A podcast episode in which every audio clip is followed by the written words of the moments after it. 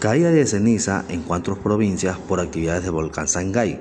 En su último comunicado, el Servicio Nacional de Gestión de Riesgo y Emergencias anunció que, debido al incremento de las actividades eruptivas del volcán Sangay, se reporta hasta el momento caída de ceniza en cuatro provincias.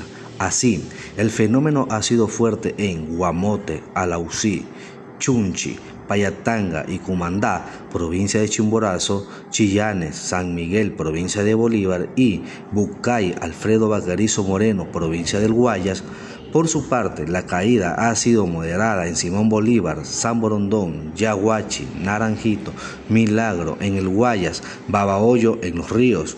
La menor incidencia se ha registrado en Guayaquil, Salitre, Daule, Nobol, Baba, Vince y Urdaneta, como medida preventiva, el aeropuerto de Guayaquil ha suspendido temporalmente sus operaciones. En los cantones más afectados como Bucay y Cumandá se ha cerrado el tránsito vehicular, se restringe la apertura de negocios, actividades al aire libre y la dotación de agua para limpieza por el posible taponamiento de alcantarillado.